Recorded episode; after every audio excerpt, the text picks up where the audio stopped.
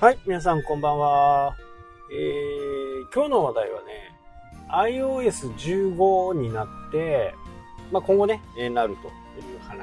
なんですけど、その中でもね、え注目すべき機能があります。ただ、日本語にはね、ちょっと対応していないということでね、ちょっと今のところは残念なんですけどね。まあ、いずれ、これはあのー必ずね、日本語対応っていうのはしてくるというふうにね、思います。日本語ちょっと難しいんでね、まあ、同じ時期に開発が始まったとしてもね、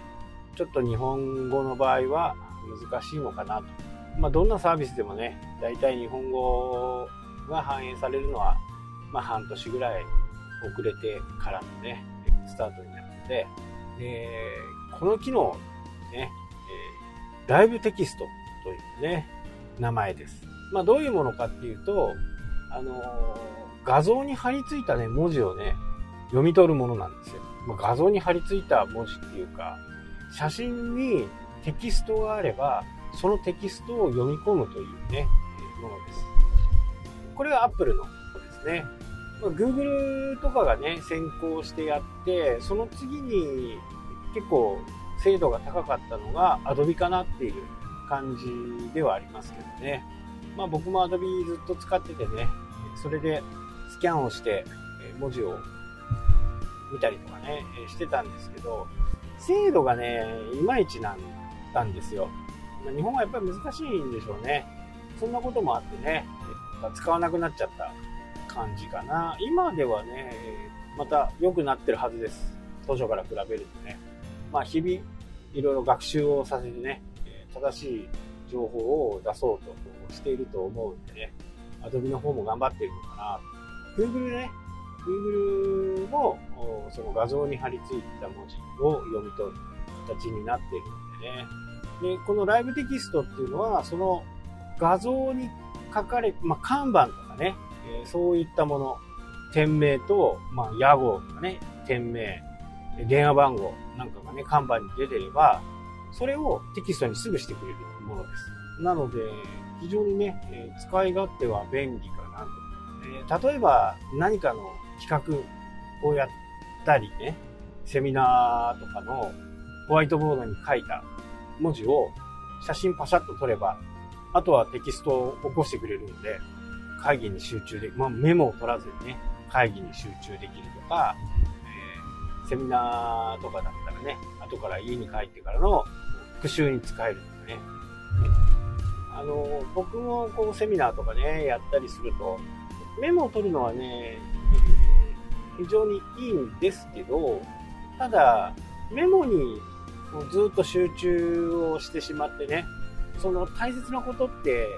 抜けちゃうところがあるんですよね。で、まあ、言ってしまうとね、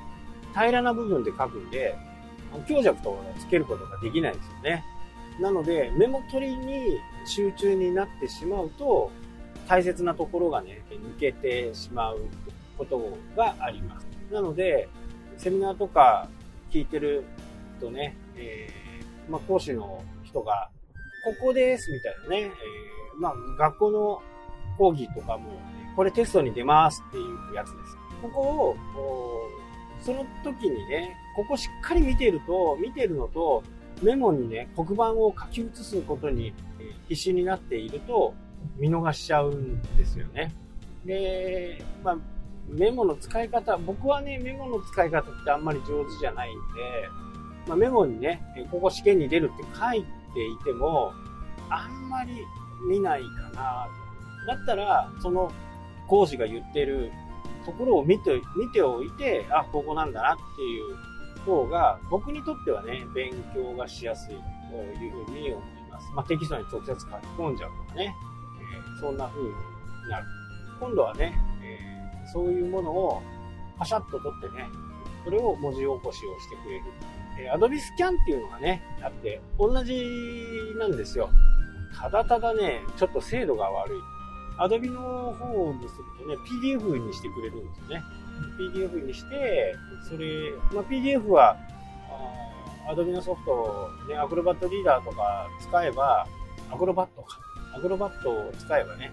編集もできるんで、文字がなんか文字化けしてたりね、するところをこう直す。まあ、そんな作業もできたんですけどね、うーん、いまいちね、いまいちっていうか、誤認する文字が多いというところがちょっと難点だったんですけどね。で、Adobe がどのくらいね、その精度が上がったのか、それよりも Apple の方がね、より認識率が高いのか、この辺はちょっと面白い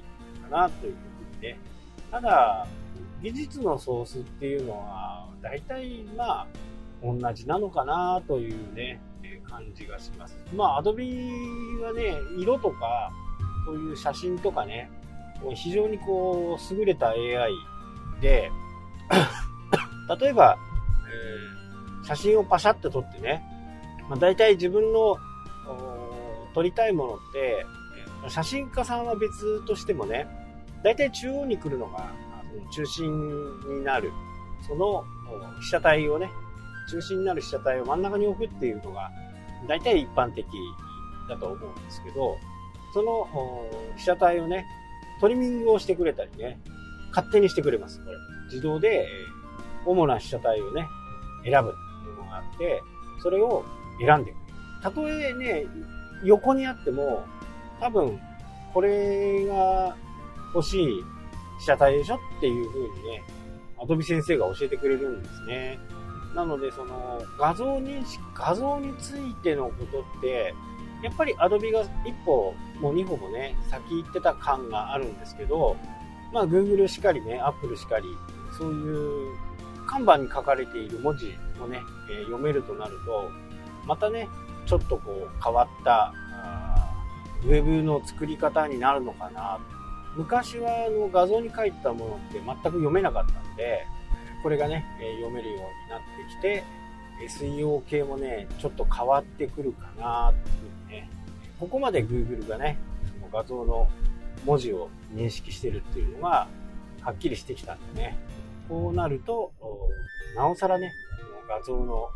オリジナリティとか、非常に大切になってくるかなというふうに思います。この画像についてはね、また明日お話したいと思います。それではまた。したっけ？